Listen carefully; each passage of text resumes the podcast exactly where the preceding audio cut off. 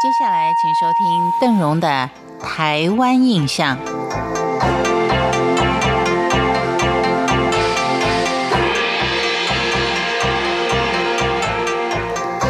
我们在提到大甲妈祖绕境活动的进香团，走在最前头带路的，也就是穿着相当奇特、戴斗笠、戴眼镜，一只脚不穿鞋。而另一只脚穿草鞋，象征着虽然辛苦却不以为意。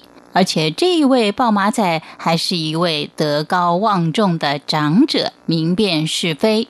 这是在进香团当中相当重要的一位人物。当然，接下来还有头旗、头灯、三仙旗，这些呢都是开路的先锋。他们的组织并不大。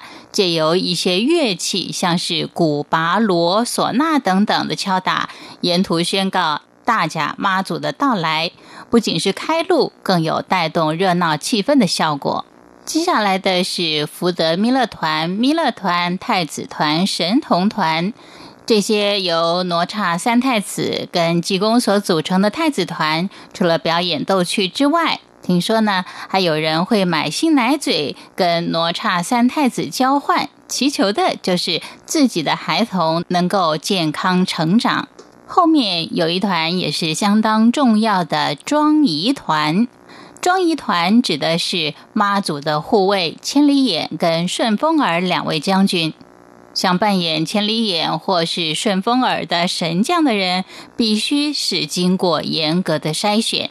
像是身高、体格、脚步等等，这样才能够完美的呈现出两位将军的威仪。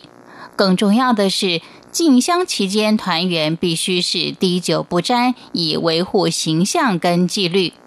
此外，民间传说千里眼跟顺风耳神将身上的高钱跟手钱都具有驱邪、治疗疑难杂症的效果。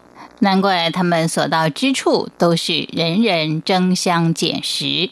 对于接下来的神教班，相信很多人都蛮好奇的。举凡有关妈祖神教的出发前置作业、进香期间抬轿跟管理等等的工作呢，都是属于神教班的任务。湛蓝宫的妈祖神教是八个人扛抬的大轿。里面有正炉妈、副炉妈、梅州妈、千里眼跟顺风耳，还有香炉、檀香炉、五营旗、令旗、代天巡狩令跟大印等。在进香期间，神教班最常碰到的就是民众骑炉单，想要加入抬轿的行列，弄酒咖，也就是钻这轿脚，抢食轿脚金。面对热情的信徒，身负抬轿大任的神教班，往往也是小心顾全，希望在不影响进香队伍的顺畅之下，也能够圆了信徒的期盼。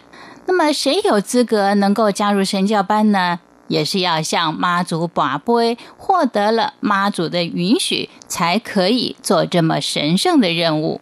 一则很感人的故事，就是有一位父亲呢，抱了他重病的小孩，等在妈祖所行经的路程之上，但由于信徒太多，这位父亲甚至没有办法啊近距离的接触到妈祖。竟然没有想到，妈祖的神教竟然停了下来，让这位父亲呢能够抱着他的女儿钻到轿子底下。